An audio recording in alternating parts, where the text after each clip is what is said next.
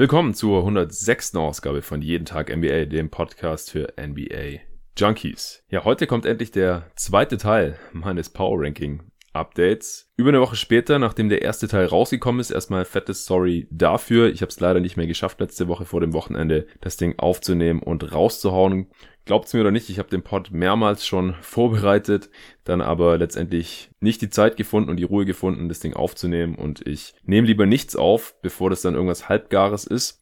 Ich liebe dieses Format, es macht mir wirklich Spaß, bringt mir auch sehr viel, mich mit jedem Team da relativ intensiv auseinanderzusetzen, zu überlegen, ob ich die besser sehe als zwei, drei Wochen vorher oder schlechter sehe, zu gucken, wie haben die performt und so weiter. Aber es ist halt doch relativ zeitaufwendig, sich dann da mit 15 Teams auseinanderzusetzen. Und wie gesagt, das mache ich eben lieber ordentlich, damit es dann auch Hand und Fuß habt und ihr damit was anfangen könnt, auch einen schönen Überblick über die Liga bekommen könnt. Und das habe ich vom Wochenende, wie gesagt, nicht geschafft. Und übers Wochenende war ich dann bei meiner kleinen Schwester in Leipzig, die da seit kurzem studiert, habe die mal besucht und habe dann auch tatsächlich zum ersten Mal in dieser NBA-Saison mal nachts keine Spiele geschaut oder auch nächsten Tag keine Spiele schauen können. Habe das natürlich alles trotzdem noch verfolgt und jetzt auch, seit ich wieder zurück bin in Berlin, einiges nachgeholt. Jetzt auch heute Nacht einige Spiele geguckt oder hatten viele Spiele reingeguckt. Letztendlich dann auch Suns gegen Wizards komplett geschaut. Gerade eben noch das Ende von Lakers gegen Pelicans geschaut und noch ein bisschen Bulls gegen Warriors und so. Und ja, mein Ranking steht werde ich euch jetzt präsentieren, die Plätze 15 bis 1. Dadurch, dass eine Woche vergangen ist, seit ich die Plätze 30 bis 16 durchgerankt habe, ist es jetzt so, dass ich die Plätze 15 und 14 hier wahrscheinlich eigentlich nicht mehr in den Top 15 drin hätte. Ich habe sie jetzt trotzdem mal noch drin gelassen, weil sonst wären die beiden Teams einfach rausgefallen. Ich hätte dann gar nicht über die gesprochen. Und ich hätte über zwei Teams, die ich letzte Woche schon drin hatte, hier schon wieder gesprochen. Das wollte ich auch nicht. Außerdem äh, wollte ich mich nochmal entschuldigen für die Tonqualität der letzten beiden Folgen. Da ist, äh, wie gesagt, was schiefgelaufen mit dem Recorder. Ich musste mit einem anderen Setup aufnehmen als sonst. Jetzt ist wieder alles in Ordnung. Die Tonqualität sollte wieder auf dem gewohnten Niveau sein. Ich hoffe, es war trotzdem hörbar. Ich hatte vor der vorletzten Folge ja auch noch kurz darauf hingewiesen, da war mir aber noch nicht klar, dass es bei der anderen Aufnahme, die danach kam, die ich davor schon aufgenommen hatte, aber noch gar nicht reingehört hatte mit dem Tobi zu den Draft Prospects, der Wings, der Class von 2020, da war im Prinzip dasselbe Problem. Aber wie gesagt, jetzt ist wieder alles gut. Ich habe Bock und wir können direkt loslegen. Die Folge hier ist mal wieder gesponsert von Blinkist. Viele von euch werden ja sicherlich schon wissen, was Blinkist ist und dass die hier der Sponsor sind und dass ihr über den Link blinkist.de slash jeden Tag NBA einen Rabatt bekommt, wenn ihr noch nicht wisst, dass Blinkist ist oder das nochmal hören wollt, dann äh, müsst ihr nachher zuhören. Ungefähr in der Mitte der Folge werde ich euch nochmal kurz was darüber erzählen. Aber jetzt geht's los mit Platz 15 in meinem Power Ranking Update. Hier Ende November habe ich die Orlando Magic noch drin stehen. Stehen bei 5 und 5 seit dem letzten Mal. Jetzt insgesamt bei 7 Siegen und 10 Niederlagen. Netrating von minus 1 und damit steuern sie auf 38 Siege zu. Zwischenzeitlich haben sie auch mal über 100 Punkte gemacht, mehrmals sogar, das war beim letzten Mal glaube ich noch nicht der Fall sind, was das Offensivrating angeht, als Team aber immer noch nur auf Platz 29. Also da hat sich nicht so viel getan und wird sich wahrscheinlich auch nicht so viel ändern jetzt in den kommenden Wochen, denn Nikola Vucevic ist leider raus. Der ist übel umgeknickt und fehlt jetzt wahrscheinlich noch ein paar Wochen. Das ist besonders bitter, denn er ist ja schon so ein bisschen der Dreh- und Angelpunkt offensiv.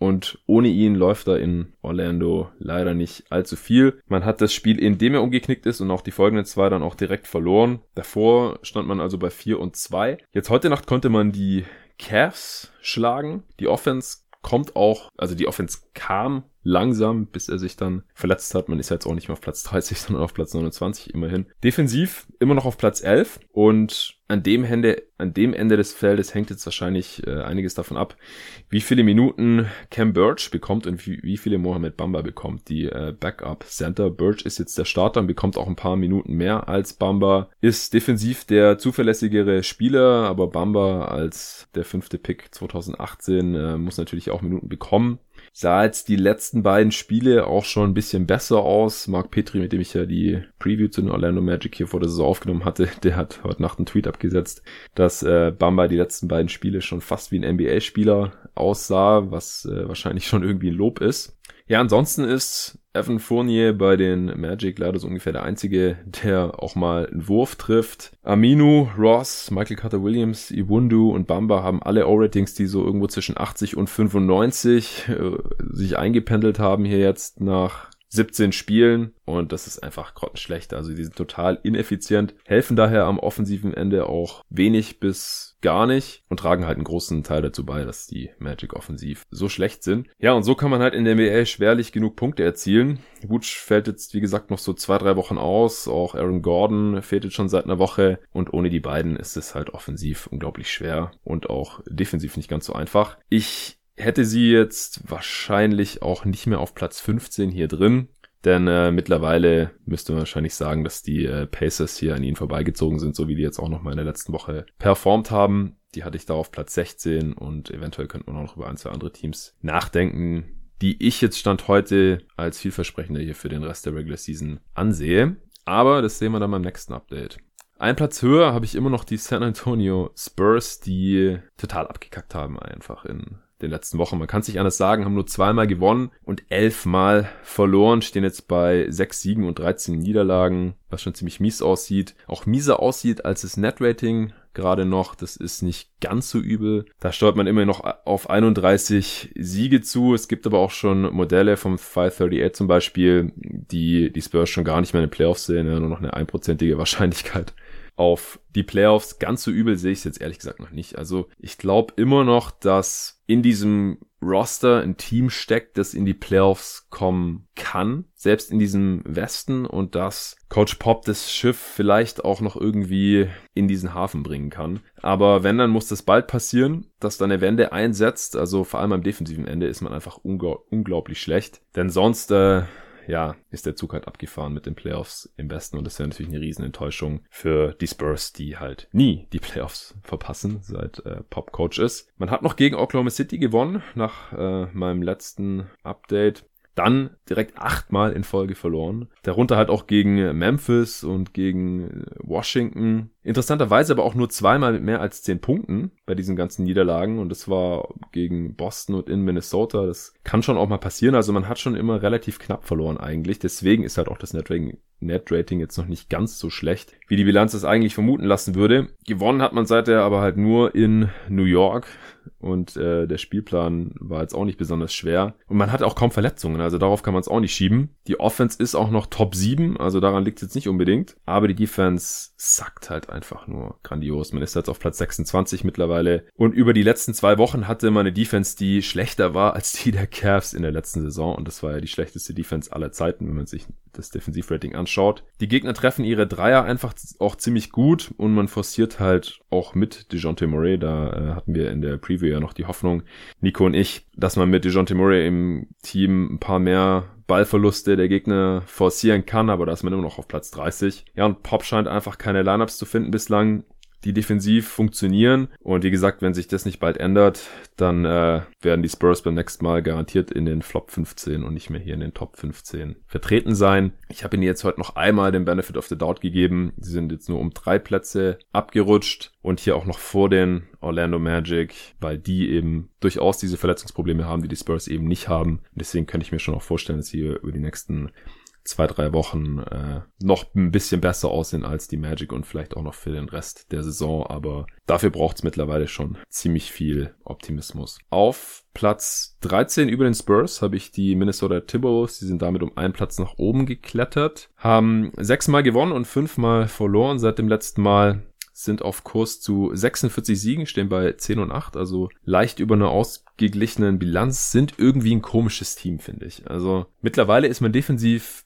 besser als offensiv, was man vor der Saison mit dem Kader wahrscheinlich auch nicht unbedingt erwarten konnte. 12 bestes Defensivrating, Platz 18 in der Offense. Es fehlen auch ständig Spieler. Sie haben genau einen Spieler, der bisher alle Spiele bestritten hat und das ist Rookie Jared Culver. Muss man sich auch mal geben. Der Spielplan ist theoretisch einfacher gewesen jetzt zuletzt. Man hatte nur vier Auswärtsspiele, von denen man drei gewonnen hat.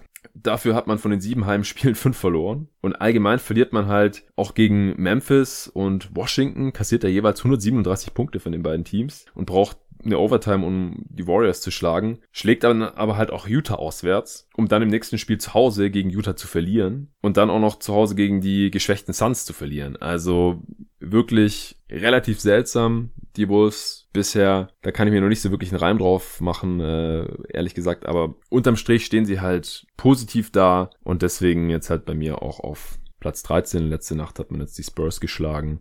Auf Platz 12 habe ich die Phoenix Suns. Die sind damit auch um einen Platz nach oben noch geklettert, obwohl es jetzt in den letzten Wochen nicht mehr so gut für sie lief. Die haben nur drei der letzten zehn Spiele gewinnen können, stehen jetzt bei acht Siegen und neun Niederlagen, steuern damit auf 45 Siege zu, sind offensiv eingebrochen, auch da sie halt jetzt einige Spiele auf Ricky Rubio verzichten mussten. Der hat vier Spiele komplett verpasst und ein Spiel zwischendrin hat er nochmal ausprobiert gegen die Kings. War da einfach überhaupt nicht fit und war nach 16 Minuten auch wieder draußen. Und Aaron Baines hat auch fünf Spiele verpasst. Und ja, hinter den beiden wird's halt sehr schnell sehr dünn. Also der Andrew Ayton fehlt ja auch noch mit seiner Suspendierung. Jetzt noch zehn Spiele. Und dadurch ist man halt auf der 5 vor allem extrem dünn. Also wenn halt der Starter suspendiert ist und mit Baines noch der Backup, der ja bisher famos aufgespielt hat, wenn er gespielt hat, wenn der dann auch noch verletzt ist, dann muss man halt mit Frank Kaminski starten, was halt überhaupt nicht funktioniert hat zuletzt. Deswegen auch die Defense eingebrochen. Ohne Rubio hat man halt auch nur gegen Minnesota gewonnen, was ich gerade ja schon angesprochen habe. Knapp gegen die Pelicans und in Sacramento verloren. In äh, Sacramento hat er, wie gesagt, verletzt gespielt. Da war man aber auch back-to-back. -back. Und das sind halt zwei Spiele, wo ich vorher gesagt hätte, mit Rubio und mit Baines hätte man die höchstwahrscheinlich gewonnen. So hat man sie eben knapp verloren. Gegen Boston hat man ja auch noch verloren. Das hatte ich hier auch schon analysiert letzte Woche mit dem David zusammen. Und so ist man jetzt halt in der Offense und Defense nur noch leicht überdurchschnittlich. Neun Spiele fehlt, äh, fehlt Aiden jetzt noch. Äh, heute Nacht ähm, hat man noch mal eins ohne ihn gemacht. Gegen die Wizards, das war ein extremer Shootout, den man letztendlich verloren hat. Unter anderem, weil die Wizards 19 von 35 Dreiern getroffen hat. Aber ja, die äh, Defense der Suns ist halt ohne Aaron Baines einfach ein großes Stück weit schlechter. Also da ist einfach ein großes Loch in der Mitte. Man hat dann zeitweise mit Zaric auf der 5 gespielt, was mit Kaminski halt wie gesagt wirklich nicht funktioniert. Jack Diallo kommt dann da noch von der Bank. Ist jetzt aber auch nicht der Rim Protector vor dem Herrn. Booker spielt stark, aber hatte vor allem zu Beginn, als Rubio ausgefallen ist, dann auch Probleme, äh, so wieder in die Rolle des Gunners zurückzuschalten und das Team halt allein zu tragen. Und so zeigt sich halt, dass Phoenix am Anfang mit Rubio und Baines natürlich auch ein bisschen überperformt hat, das war klar. Und wenn halt die beiden fehlen oder einer von beiden fehlt, das sind halt auch die Veterans im Team, Stützen in Offense und Defense, auch wenn sie keine Stars sind, dann äh, haben sie halt direkt ein relativ großes Problem. Ich gehe davon aus, dass wenn sie einigermaßen fit bleiben, die restliche Saison und dann auch wenn Aiden zurückkommt, dass man halt dieses Niveau dann ungefähr halten kann mit dem Kurs auf 45 Siege. Ich denke, das ist nicht ganz unrealistisch und deswegen habe ich sie jetzt hier aktuell noch auf Platz 12 sind auch im Endeffekt jetzt nur ein Spot nach oben geklettert, genauso wie die Wolves, weil die Spurs halt an ihnen vorbeigefallen sind, denn die sehe ich halt Stand heute nochmal deutlich pessimistischer. Direkt darüber habe ich die Houston Rockets auf Platz 11, die haben auch einen Spot eingebüßt, obwohl es eigentlich statistisch gesehen ein bisschen besser lief. In den letzten zehn Spielen gab es sieben Siege und nur drei Niederlagen, deswegen stehen sie jetzt bei zwölf und sechs. Netrating ist aber immer noch nur bei plus zwei ungefähr. Das wären dann 47 Siege, hochgerechnet auf 82 Spiele am Ende der Saison. Damit stehen sie halt wie gesagt, besser da als noch vor zwei Wochen. Da hilft auch die Seven Game Winning Streak, die man da jetzt zwischendrin hatte. Aber auf der anderen Seite sehe ich halt schon auch noch relativ große Probleme bei den Rockets, weswegen ich äh, sie jetzt hier nicht in die Top 10 der Teams packen wollte. Da sehe ich die anderen Teams einfach ein Stück weit unproblematischer. Man hat jetzt nämlich auch nur gegen schlechtere Teams gewonnen. Also zwar auch die Clippers, aber da war Paul George nicht dabei. Jetzt letzte Nacht hat man die Heat geschlagen, aber da war halt kein Jimmy Butler dabei. Und gegen alle anderen guten Teams wie Boston, Denver, die Clippers mit Kawhi und Paul George und auch die Mavs hat man verloren, teils auch deutlich verloren. Die Offense ist jetzt zwar Top 6 und die Defense pendelt sich so im, im Mittelmaß ein, aber man hat halt auch massive Verletzungsprobleme, die jetzt auch nicht von heute auf morgen weggehen werden. Also Eric Gordon hatte ja eine OP, der fehlt noch ein bisschen. Gerald Green fällt die ganze Saison aus. Und deswegen ist man halt da auf dem Flügel auch ziemlich dünn. Und allgemein haben nur Harden, Tucker, Rivers und McLemore bisher alle Spiele gemacht. Und Westbrook spielt halt weiterhin einfach eine ziemlich schlechte Saison. Der trifft einfach kein Scheunentor mehr von außerhalb der Zone. Und bevor ich nicht sehe über eine größere Sample Size von, was ich, 20, 30 Spielen, dass er doch wieder trifft, glaube ich halt auch nicht, dass er das wieder tut. Und ja, dann ist das Ceiling der Rockets einfach begrenzt. Da hat auch der Kollege Dennis Spillmann von GoToGuys.de die Tage einen guten Artikel drüber zu verfasst. Könnt ihr gerne auschecken auf GoToGuys.de. Harden spielt währenddessen eine offensiv ziemlich unfassbare Saison auf dem Niveau der letzten Jahre, also auf MVP-Niveau. Nur dieses Mal halt mit 38 Punkten pro Spiel. Sah vor ein paar Wochen ja noch ein bisschen komisch aus, weil er da unter 40 Prozent aus dem Feld geschossen hat. Noch die Dreiquote war nicht so gut. Aber er zieht halt noch mehr Freiwürfe als bisher. Das ist ein Career High hat noch kein einziges Spiel unter 10 Freiwürfe gezogen. Klar sagen die Kritiker jetzt wieder, ja, der, der schindet halt die ganze Zeit irgendwie Fouls und hakt sich irgendwie bei den Verteidigern ein und so. Ja klar, also er nutzt halt wirklich die Regeln absolut zu seinem Vorteil aus, aber im Endeffekt pfeift er nicht er die Fouls, sondern die Refs und er bewegt sich da im, im Rahmen der Regeln irgendwo und ist da einfach so gut wie kein zweiter. Und die Defenses können ihn einfach nicht stoppen, ohne ihn zehnmal und mehr ständig an die Linie zu schicken. Und äh, klar ist da das eine oder andere schrittige Foul vielleicht dabei, aber die allermeisten sind auf jeden Fall redlich verdient und einfach nur ein Zeichen der Verzweiflung der Defense. Alleine kann er es halt auch nicht richten und das ist halt das, was mir so ein, so ein bisschen Sorgen macht. Er hat jetzt halt keinen Chris Paul mehr, der zwar auch immer verletzt war, aber der einfach ziemlich gut neben ihm gepasst hat. Bei Westbrook ist es bisher noch nicht der Fall. Und was da sonst noch an Rollenspielern da ist, ist halt relativ dünn. Capella hat sich jetzt ein bisschen gefangen. Der hat in den letzten, in den sechs seiner letzten sieben Spiele jetzt auch 20 Rebounds oder mehr geholt. Und in dem einen, wo er es nicht geschafft hat, da waren es 19. Und ganz wichtig dabei ist, er macht die Rockets beim Rebounding halt auch tatsächlich signifikant besser. Jetzt nicht wie äh, Hassan Whiteside zum Beispiel oder auch Drummond, der die letzten Jahre zwar auch immer krasse Rebounding-Zahlen aufgelegt hat, aber das Team mit ihm auf dem Feld im Rebounding gar nicht besser gemacht hat. Bei Drummond habe ich jetzt zufällig gesehen, ist es dieses Jahr zum ersten Mal seit langem so, dass er die Pistons tatsächlich extrem gut macht an den Brettern durch sein Rebounding. Er legt ja auch wieder krasse Stats auf, was das angeht. Und es ist halt eigentlich viel wichtiger, ja, dass man halt dem Team hilft, die Rebounds zu gewinnen und äh, nicht individuell irgendwie halt schön seine 15, 20 Boards einsammelt, aber halt irgendwie selten ausboxt. Das ist bei Capella auf jeden Fall der Fall. Daher hat es auf jeden Fall auch großen Wert für sie. Hat jetzt aber heute Nacht zum Beispiel auch schon wieder aussetzen müssen, was jetzt gegen die Heat nicht tragisch war. Aber wie gesagt, insgesamt ist es halt abseits von Harden relativ dünn in diesem Team diese Saison und äh, deswegen habe ich hier jetzt letztendlich hier auch nicht mehr in den Top 10 drin. Denn da ist ein anderes Team reingerutscht und zwar die Dallas Mavericks. Die musste ich jetzt einfach mal in die Top 10 reinpacken.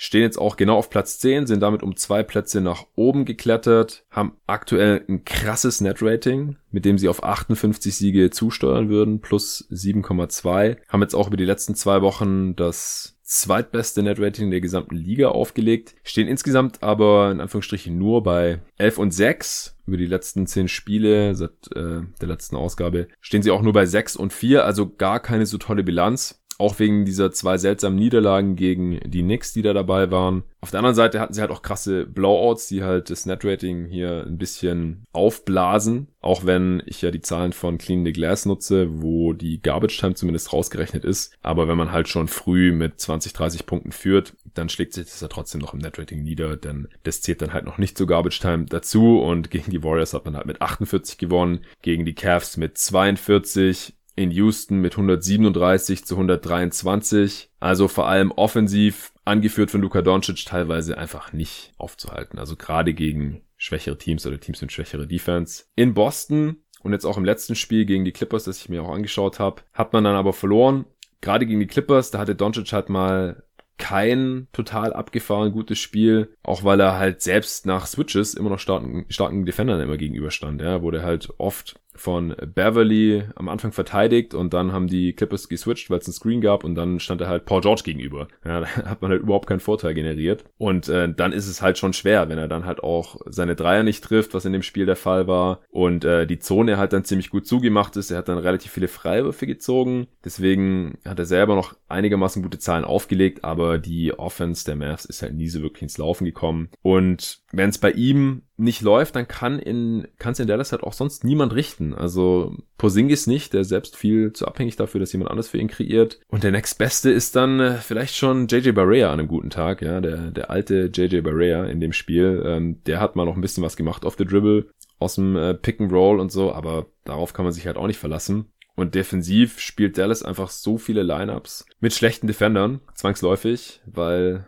das Roster halt so aufgebaut ist. Ja, Tim Hardaway Jr. musste gegen die Clippers immer einen von Kawhi oder Paul George verteidigen eigentlich. Und das ähm, heißt halt nichts Gutes, ja, weil sie haben halt nur einen Dorian Finney-Smith, der dann immer den anderen verteidigt hat. Und auch wenn Doncic mal sitzt, wenn er seine Pause bekommt, dann fehlt halt auch direkt die Tiefe und da ist dann halt LA bei der ersten Gelegenheit Ende des ersten Viertels sofort auf Nimmerwiedersehen äh, davongezogen. Also da haben sie ihre Führung rausgespielt und dann äh, sind die Mavs nie wieder rangekommen. Das Spiel war dann im Endeffekt entschieden. Die Clippers haben diese 20-Punkte-Führung so mehr oder weniger dann äh, bis zum Ende des Spiels verteidigen können. Und jetzt ist halt die Frage den Mavs, will man eher offensiv starke Lineups spielen? Also die Gegner weiter aus der Halle ballern und die beste Offense der Liga haben, so wie es halt gerade ist und auch mit großem Abstand, also mit fast drei Punkten, hat man das beste Offensivrating. Oder will man mehr zum Beispiel solche Lineups spielen wie Wright, Finney Smith, Kleber, Porzingis und Doncic? Das wäre wahrscheinlich die personell beste Defensiv-Lineup der Mavs. Die hat bisher aber nur 17 Possessions zusammengespielt, habe ich gesehen. Und dabei offensiv überhaupt nichts auf die Reihe bekommen. Also 17 Possessions sind halt auch gar nichts. Das sind vier Minuten oder so. Das heißt, die hat Carlisle eigentlich noch nicht so wirklich ausprobiert. Defense war gut in diesen 17 Possessions, äh, wie wahrscheinlich zu erwarten ist, aber offensiv ging da halt nichts. Das ist halt die Frage. Ja? Also die Mavs, das haben wir ja auch schon in der Preview festgestellt gehabt, die haben halt sehr viele One-Way-Spieler, die halt entweder nur verteidigen können oder nur offensiv was drauf haben und halt wenig bis gar nicht verteidigen können. Und das macht es halt so schwierig. Ich denke, in der Regular Season reicht ein Luka Doncic in der Verfassung, in der er gerade ist. Wahrscheinlich halt eh, ähnlich wie ähm, Harden in Houston. Aber um die Mavs hier auch noch höher zu ranken dann, will ich halt erstmal noch sehen, wie es in weiteren Matchups gegen Top-Teams läuft, weil, wie gesagt, da haben sie bisher wenig Siege holen können. Was man aber auf jeden Fall nochmal sagen muss, ist halt, dass Doncic gerade echt aussieht wie der beste 20-Jährige aller Zeiten. Da hat äh, Ben Taylor auch ein sehr gutes Video gemacht, kann man sich auf YouTube anschauen, wo er das auch nochmal eingeordnet hat, wie gut Doncic eigentlich gerade ist im historischen Vergleich. Verletzungen hatten die Mavs auch noch keine nennenswerten eigentlich. Und das ist wahrscheinlich halt auch was, was jetzt nicht ewig so bleiben wird. Und deswegen bin ich halt, was die Mavs für die restliche Regular Season angeht, gerade auch eher noch ein bisschen vorsichtig. Deswegen hier zwar um zwei Plätze nach oben geklettert, aber eben nur auf Platz 10 stand heute. Auf Platz 9 habe ich noch die Miami Heat. Die sind damit um drei Plätze abgestürzt. Jetzt nicht, weil sie mega schlecht gespielt haben seit der letzten Ausgabe, haben tatsächlich siebenmal gewonnen und nur dreimal verloren, stehen dadurch bei 12 und 5, sind auf Kurs zu 53 Siegen, aber ich sehe halt die acht Teams, die ich vorhin habe, schon jetzt noch besser aufgestellt für die restliche Regular Season. Die ersten beiden von diesen drei Niederlagen kamen auch auswärts, back-to-back und gegen Teams, die ich hier auch heute über ihn habe. Also einmal auswärts gegen die Lakers und auswärts gegen die Sixers. Das ist auf jeden Fall keine Schande. Die dritte kam jetzt heute Nacht, wie gesagt, ohne Butler in Houston. Das kann auch mal passieren. Die ganzen anderen Spiele, die man dann halt gewonnen hat, die waren zugegebenermaßen dann aber auch gegen Teams, die ich jetzt heute hier gar nicht besprechen werde, also weil sie halt in den Flop 15 sind. Außer der eine Sieg gegen Phoenix, direkt nach der letzten Ausgabe, also jetzt schon dann drei Wochen her. Das war ziemlich beeindruckend. Aber sie konnten jetzt halt das Niveau der ersten paar Saisonwochen hier nicht ganz halten. Auch weil man jetzt äh, einige Verletzungssorgen hat. Also Jones Jr., James Johnson und Justice Winslow haben alle einige Spiele verpasst. Die haben zusammen erst 14 Spiele gemacht und das dünnt halt den Flügel der Heat extrem aus. Und so muss, muss man sich halt auch bisher extrem auf die Rookies Tyler Hero und Kendrick Nunn verlassen und auch Duncan Robinson, der noch nicht allzu viel NBA-Erfahrung hatte. Die spielen extrem viel und halt auch ziemlich gut bisher und deswegen stehen die Heat halt auch noch hier oben. Nunn hat alle 16 Spiele gestartet tatsächlich, Duncan Robinson 11, alle Punkte im Schnitt zweistellig, zusammen machen die über 40 Punkte pro Spiel und treffen vor allem ihre Dreier auch exzellent bei hohem Volumen, was halt auch extrem wichtig ist, weil halt Jimmy Butler zum Beispiel bisher erst neun Dreier in dieser Saison getroffen hat bei 26% Quote. Also extrem wichtig, Miami extrem abhängig hier bisher von diesen jungen Spielern. Und die sind hier auf jeden Fall mit ein Hauptgrund, neben der extrem guten Team-Defense natürlich auch. Und dem Ball-Movement, das äh,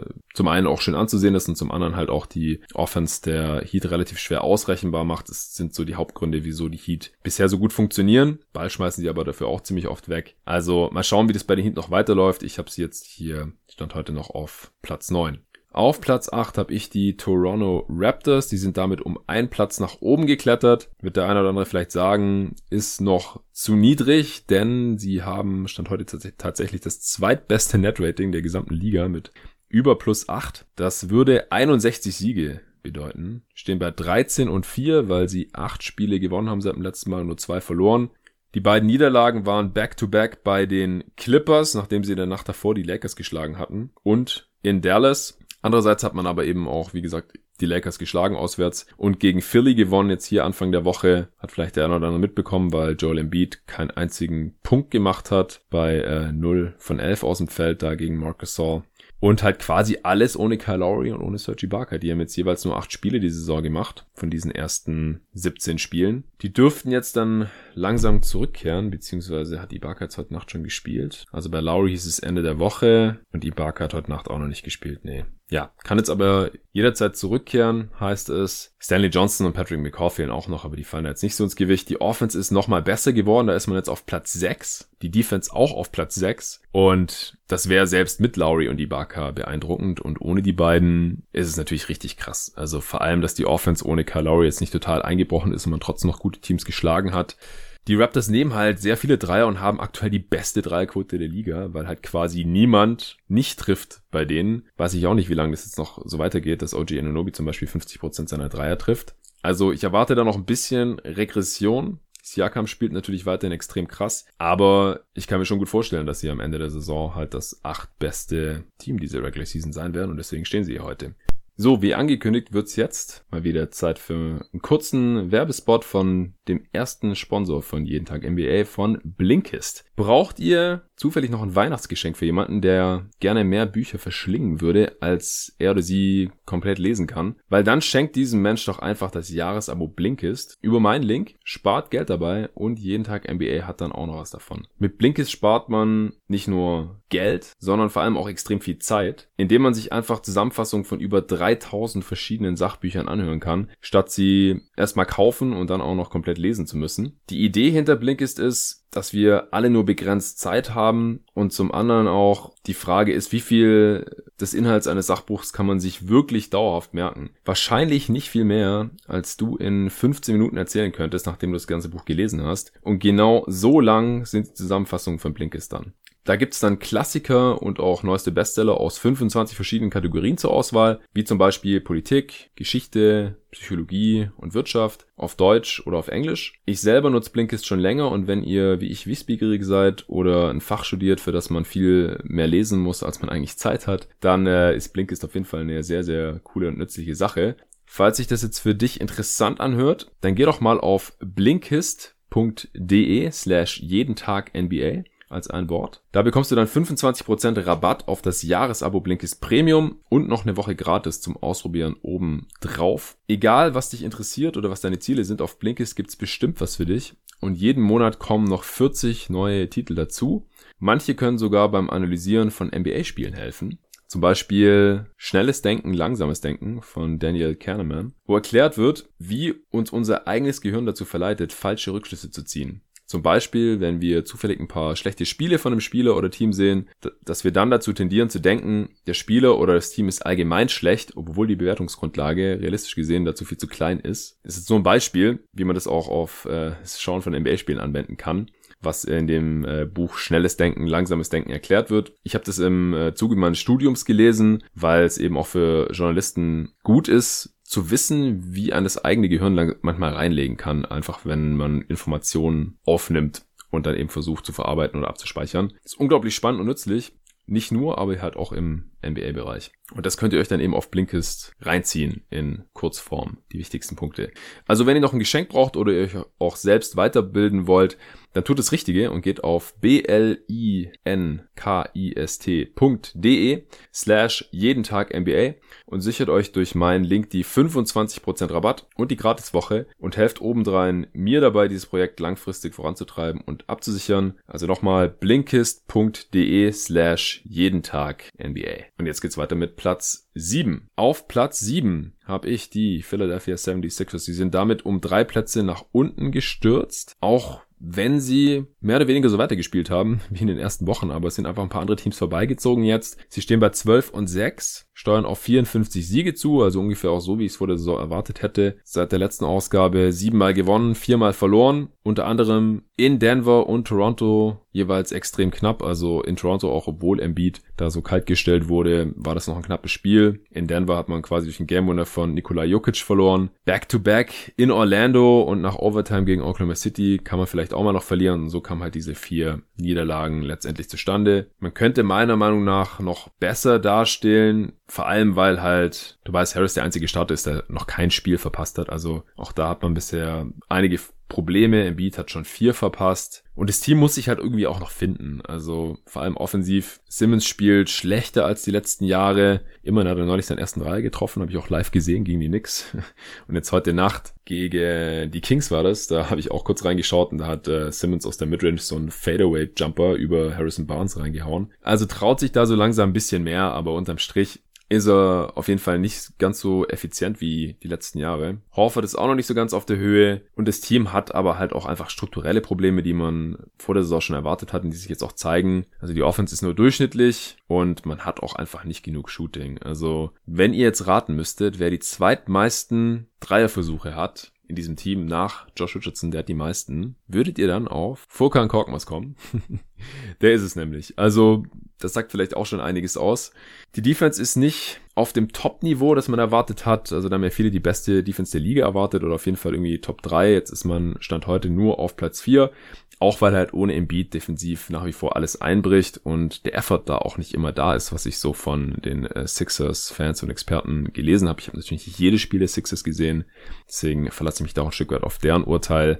Aber dass man halt, wenn Embiid runtergeht und man trotzdem eigentlich noch sehr gutes Personal hätte, um eine gute Defense zu stellen, da so einbricht, das sollte und könnte im weiteren Verlauf der Regular Season vielleicht auch noch besser werden. Aber Stand heute sind sie bei mir auf Platz 7. Auf Platz 6 hätte ich zu bieten. Die Utah Jazz, die sind auch um drei Plätze nach unten gekracht. Also es hat sich einiges getan hier bei mir in der Top 15. Denn seit der letzten Ausgabe haben die jetzt auch nicht so toll aufgespielt. Sind nur noch auf Kurs zu 48 Siegen, haben 11 Siege bei 7 Niederlagen, 7 Mal gewonnen, 4 Mal verloren seit dem letzten Mal. Nur noch die siebtbeste Defense und die 10 schlechteste Offense. Also offensiv sind sie da nicht wirklich besser geworden. Man hat Philly und Milwaukee zu Hause knapp geschlagen und jetzt neulich in Milwaukee auch ohne Gobert knapp verloren. Nur weil Janis 50 Punkte gemacht hat eigentlich. Also schon respektable Spiele dabei gewesen. Aber sonst hat man halt auch nur gegen Teams, die ich jetzt heute hier nicht bespreche, weil sie halt in der Flop 15 sind, äh, gespielt. Außer Minnesota, gegen die hat man noch gewonnen. Aber ansonsten alle anderen Teams waren relativ schlecht, gegen die man da ran musste. Und man steht da trotzdem nur bei 7 und 4. Gobert hat zwei Spiele ausgesetzt, weil er umgeknickt war, war aber nicht so schlimm. Jetzt hat er heute Nacht auch wieder gespielt. Da hat man jetzt aber auch wieder verloren gegen Indiana, 121 zu 102. Also so richtig läuft's da noch nicht in Utah. Und das, obwohl in der Starting Five sonst eigentlich immer alle fit waren. Also, oder sogar eine siebende Rotation war jetzt Gobert der Erste, der da ein Spiel verpasst hat. Axum ist auch wieder da, hat jetzt aber in den ersten fünf Spielen noch nicht viel gerissen. Conley wird langsam wieder ein bisschen effizienter. So Offensivrating ist schon wieder über 100, Dreierquote um die 35 Prozent. Aber ja, hat auch immer wieder ziemlich schlechte Spiele dabei. Das darf eigentlich nicht so weitergehen. Jeff Green und Joe Ingles sind immer noch so bei 35 Prozent aus dem Feld. Also, die waren zwar noch nicht verletzt, aber ja, es gibt eben schon Gründe, wieso die Jazz hier die 10 schlechteste Offense aktuell haben.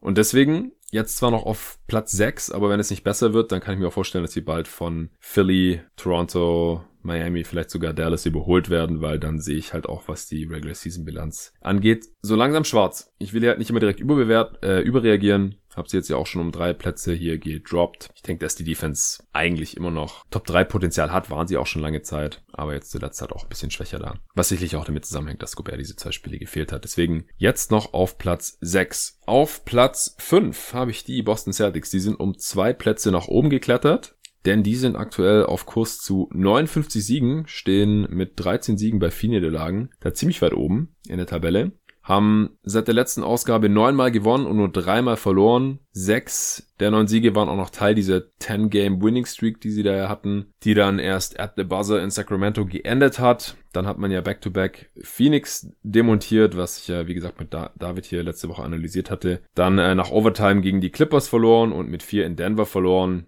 Also auch nicht so tragisch, immer sehr knapp. Und das, obwohl man halt auch seit neun Spielen schon auf Gordon Hayward verzichtet hat, verzichten muss, weil der sich ja die Hand gebrochen hat. Und jetzt ein Spiel musste man auch noch auf Kemba verzichten oder beziehungsweise anderthalb Spiele, weil in Denver war der übel gestürzt. Das hatte ich auch live gesehen. Der ist da in Sammy Ojale's Bauch so reingestolpert und ähm, wurde dann halt mit so einer Trage rausgetragen und der Hals war fixiert und so. Und da wusste man erst echt nicht, ähm, ist da jetzt irgendwas am, am Hals oder an der Wirbelsäule. War zum Glück jetzt nicht so und hat heute Nacht auch schon wieder gespielt und ist auch ziemlich abgegangen dagegen Brooklyn. Hat, glaube ich, 39 Punkte gemacht, wenn ich es richtig im Kopf habe. Also dem geht's zum Glück wieder gut, da bin ich echt froh. Hayward fehlt leider noch zwei, drei Wochen.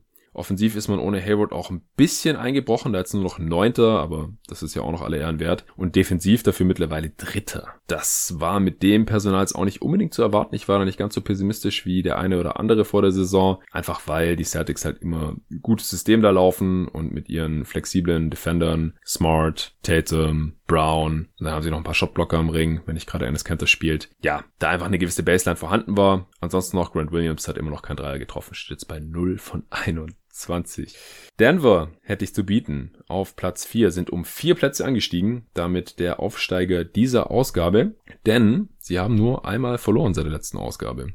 Stehen jetzt bei 13 und 3. Vom Netrating her steuern sie auch auf 57 Siege zu. Also durchaus respektabel. Sie haben nur zu Hause gegen Atlanta verloren. Warum auch immer. Das ist die einzige Niederlage. Ausgerechnet gegen die Hawks, die ja ansonsten gerade total abstinken. Man hat Philly bezwungen. Man hat gegen Boston gewonnen. Man hat noch knapp gegen äh, Minnesota gewonnen. Man hat Houston und auch Phoenix geschlagen jetzt Anfang der Woche. Phoenix war back-to-back, -back, aber muss man ja auch erstmal machen. Und dann auch ein Haufen schlechte Teams. Die Offense wird langsam besser. Man ist halt weiter im Liga-Keller, was die Dreier- und Freiwurfversuche angeht. Das ist natürlich dann nicht so ganz einfach, eine effiziente Offense aufzuziehen. Und jetzt 19. und hat trotzdem nur einmal verloren. Und eigentlich hat man ja erwartet, dass die Offense das stärkere Ende der Nuggets wird. Aber es ist die Defense die jetzt über die letzten zwei Wochen irgendwie die insgesamt beste der gesamten Liga ist. Das ist krass. Man muss dazu sagen, die Gegner treffen ihre Dreier aber auch nur äh, zu 31 Prozent. Das hilft natürlich. Und da ist immer die Frage, ja, wie viel Einfluss hat die Defense der Nuggets da äh, jetzt wirklich drauf? Letzte Nacht ja, die Wizards zum Beispiel haben sie auch geschlagen, weil die ihre Dreier halt nicht getroffen haben. Und das haben sie jetzt heute alles wieder gegen die Suns ausgeglichen, wo sie wieder alles getroffen haben, obwohl sie Back-to-Back -back waren. Von daher kann man den Nuggets da noch ein bisschen Glück unterstellen, aber andererseits ähm, ist man auch nicht nur durch Glück die beste Defense der Liga über zwei Wochen und auch nicht insgesamt die beste Defense der Liga. Also man ist insgesamt die beste Defense der Liga, ja. Muss nochmal ganz äh, deutlich hier gesagt zu haben.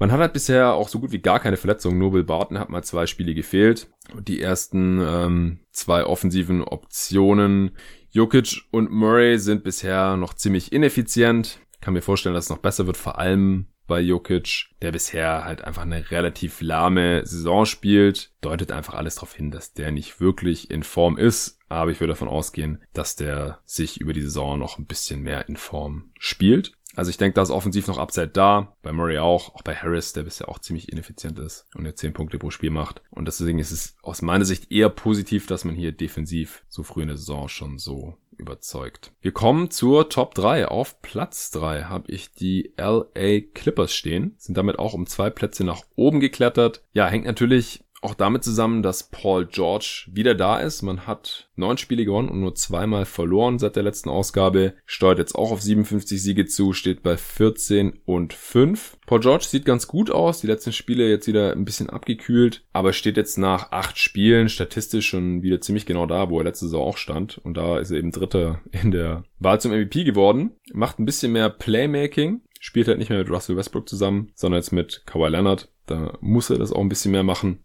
Legt daher ein bisschen mehr Assists auf, aber halt auch mehr Turnovers, weil er halt mehr mit dem Ball in der Hand machen muss, mehr kreieren muss. Hat dafür aber auch leicht bessere Quoten bisher bei höherem Volumen. Ja, zieht noch mehr Freiwürfe und nimmt noch mehr Dreier als letzte Saison bei OKC noch. Sample Size, wie gesagt, nur acht Spiele bisher. Mal schauen, wo sich das dann noch einpendelt. Aber zusammen mit Kawhi Leonard ist man bisher ungeschlagen, steht bei 4 und 0, wenn beide zocken. Mit Paul George hat man allgemein nur einmal verloren und das war gleich das erste Spiel, als er zurückkam gegen die Pelicans. Und das ist halt relativ relevant für die weitere Prognose. Ja, das ist halt die Frage, wie oft wird Kawhi Leonard noch aussetzen oder wie oft werden nicht beide zusammen spielen, weil wie gesagt, wenn beide spielen, ist dieses Team halt relativ schwer zu schlagen, auch in der Regular Season schon, glaube ich. Back-to-Backs und so weiter, denke ich, das die Kawhi Leonard halt weiterhin aussetzen wird, hat er heute Nacht auch wieder gemacht. Clippers haben trotzdem noch ganz knapp dann gewonnen gegen Memphis, nachdem sie da im vierten Viertel schon ziemlich weit hinten lagen. Ich habe das Spiel nicht gesehen, aber ich habe so die Scores ein bisschen verfolgt. Aber ich denke halt auch, solange nur einer von beiden spielt, kann man doch vorstellen, dass Paul George vielleicht mal noch aussetzt. Wenn Kawhi dann spielt, ist man halt schon ziemlich stark und für die Playoffs sind sie sowieso weiterhin mein Favorit, aber das ist jetzt hier in diesem Ranking im November noch irre irrelevant. Das habe ich ja schon gesagt, gegen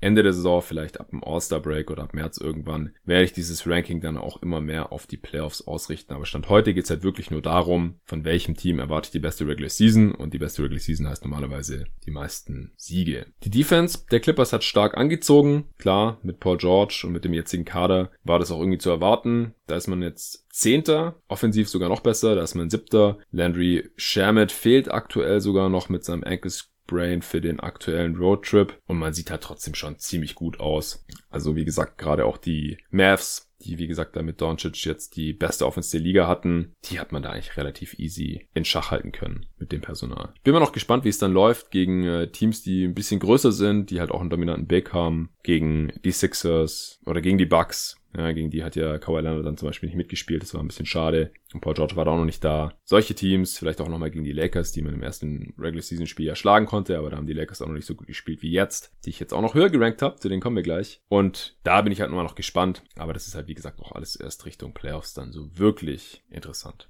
Ja, die Lakers, die habe ich genau einen Platz drüber auf Platz zwei. Da hat sich nichts getan. Ich habe überlegt, ob ich sie auf Platz eins setzen soll, aber da habe ich jetzt doch die Bucks gelassen. Denn die Bucks stehen aktuell noch ein bisschen besser da als die Lakers. Die Lakers auf Kurs zu 61 Siegen, haben ein Spiel weniger als Milwaukee und deswegen auch eine Niederlage weniger oder halt nicht deswegen, aber haben halt beide 15 Siege und die Lakers halt nur zwei Niederlagen, aber ein bisschen schlechteres Netrating. Und Stand heute würde ich halt immer noch davon ausgehen, dass die Milwaukee Bucks vielleicht ein paar Siege mehr holen können als die Lakers. Ist natürlich jetzt noch ein bisschen Glaskugel, aber ich habe halt keinen Anlass gesehen, dieses diese Platzierung zu tauschen. Die Lakers haben nach der letzten Ausgabe erstmal zu Hause noch gegen dezimierte Raptors, also ohne Lauren Ibaka, verloren. Dann in Phoenix gewonnen und ansonsten nur eine Reihe von Teams geschlagen, die ich jetzt hier heute nicht in den Top 15 hatte. Hat aktuell eine 9-Game-Winning-Streak dadurch, obwohl Avery Bradley jetzt schon einige Spiele verpasst hat und auf dem Roadtrip auch nicht dabei ist. Rondo ist wieder dabei gewesen jetzt teilweise. Kuzma ja auch, spielt jetzt auch ein bisschen mehr. Defensive Ratings dadurch auch jetzt ein bisschen eingebrochen. Man hat nicht mehr eine absolute Top-Defense. Ist gerade immer noch so Top 10, was vielleicht auch ein bisschen realistischer ist, wenn man halt so ein paar schlechtere Defender mit drin hat oder halt auch ein Bradley, der da schon auch helfen kann, jetzt ausfällt. Aber dafür hat man jetzt mittlerweile den Top 3 Offense. Vielleicht schadet es Anthony Davis Defensive Player of the Year Kampagne so ein bisschen. LeBron legt krasse Zahlen auf, mit Abstand die meisten Assists pro Spiel der Karriere mit über 11, 25 Punkte, 8 Rebounds. Also den habe ich jetzt schon bei vielen im MVP-Ranking relativ weit oben gesehen. Das hatten wir uns ja vor der Saison auch gefragt in der Preview. Kann LeBron ernsthaft MVP-Kandidat sein mit Anthony Davis im Team oder ist es doch eher Davis? Stand heute sieht es dann eher nach LeBron aus und wenn man halt einen Top 3 Offense hat, dann hilft es sicherlich auch oder wenn man halt die beste Siegesbilanz der Liga auch hat. Aber außer Davis und LeBron gibt's nur noch einen Laker, der zweistellig punktet. Und das ist jetzt halt Kai Kuzma mit seinen zwölf Pünktchen pro Spiel. Der ist aber jetzt auch noch nicht so besonders effizient bisher. Also nach den beiden kommt da nicht so wirklich viel, auf das man sich verlassen kann. Alles irgendwelche Rollenspiele, die halt so ein paar Dreier treffen, ein paar Punkte pro Spiel machen. So eine wirkliche dritte offensive Option gibt's da jetzt Stand heute noch nicht. Da bin ich mal noch gespannt, wie sie das im weiteren Saisonverlauf noch lösen wollen oder ob sie dann auch die Top 3 Offense halten können. So, kommen wir zum ersten Platz. Wie gesagt, Milwaukee habe ich da jetzt mal noch stehen lassen. Die stehen, wie gesagt, bei 15 und 3, haben nach wie vor das beste Net-Rating der gesamten Liga mit fast plus 10 steuern auf 64 Siege zu, die Lakers auf 61. Ich glaube, ich habe es gerade nicht gesagt. Ja, seit dem letzten Mal haben die Bucks direkt dann in Utah mit drei verloren und sonst nur gewonnen. Also stehen bei 9 und 1. Der Spielplan war aber auch relativ easy, also auch kein einziges Team aus den Top 15 mehr dann, nachdem sie Utah äh, einmal geschlagen haben, einmal gegen sie verloren haben. Man hat jetzt die viertbeste Offense und die zweitbeste Defense, also sehr ähnlich wie in der letzten Saison. Middleton hat zwischendurch sechs Spiele gefehlt wurde dann in der Starting Five von Dante DiVincenzo ersetzt. Heute Nacht kam er zurück, aber nur von der Bank. DiVincenzo weiter in der Starting Five hat auch einen ganz guten Job gemacht. Ich habe mir direkt mal im US Manager Spiel von Basketball.de geholt. Auch Pat Connaughton äh, hat da noch seinen Teil zu beigetragen auf dem Flügel der Bucks. Janis ist weiterhin auch ein absolutes Monster und auch da in der MVP-Konversation mit drin. Liegt so 30 Punkte, 14 Rebounds und 7 Assists knapp im Schnitt auf und dazu noch 1,5 Steals und Blocks dazu. Also die totalen Zahlen absolut monströs, ist auch extrem effizient wieder, obwohl er nur so 60% seiner Freiwürfe trifft. Also da ist er ziemlich eingebrochen, da war er auch schon mal über 70%. Das ist ein bisschen seltsam, muss man im Auge behalten. Trifft mittlerweile 29% Dreier bei fast fünf Versuchen. Quote jetzt nicht so geil, aber fünf Versuche, das ist auf jeden Fall schon mal was, was ein bisschen respektabler ist, als wenn man überhaupt nicht wirft. Und ja, so um die 30% bei fünf Versuchen pro Spiel ist halt so das, was Kobe Bryant ungefähr über seine Karriere geworfen hat. So im Vergleich, klar, Kobe hatte eine größere Gravity, weil der allgemein als bessere Shooter natürlich galt, aber von dem, was halt letztendlich dabei rumkommt, ist es schon gar nicht so schlecht ja, die Bugs sind einfach weiterhin wie erwartet oder wie von mir erwartet zumindest so der Regular Season Shredder sind einfach extrem schwer zu verteidigen mit Janis und den ganzen Shootern außenrum, stellen ihrerseits eine extrem starke Defense. Wie das dann Richtung Playoffs aussieht, muss man noch abwarten, aber Stand heute gehe ich halt davon aus, dass sie die meisten Siege in der Regular Season holen werden. Nach wie vor. Letzte Nacht haben sie auch gegen die Atlanta Hawks gewonnen. Das war lange Zeit ein ziemlich knappes Spiel. Jabari Parker, Revenge Game.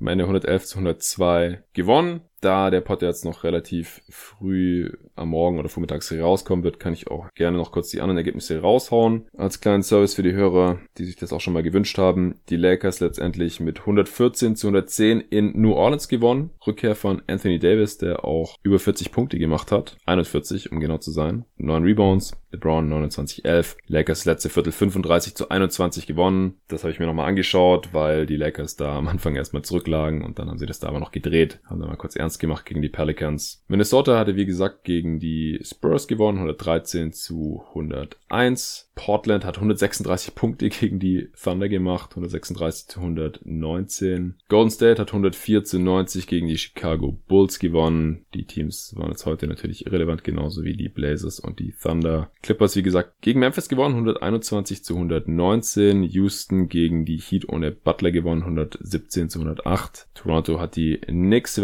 weggeklatscht, 126 zu 98. Philly hat mit sechs Punkten gegen die Kings gewonnen. Charlotte hat schon wieder mit einem Punkt gewonnen, diesmal gegen die Detroit Pistons 102 zu 101. Boston hat mit 11 gegen die Nets ohne Kyrie gewonnen und die Wizards, wie gesagt, 140 gegen die Suns, die 132 aufgelegt haben. So, das war's jetzt mit dem zweiten Teil des NBA Regular Season Power Ranking Updates von mir.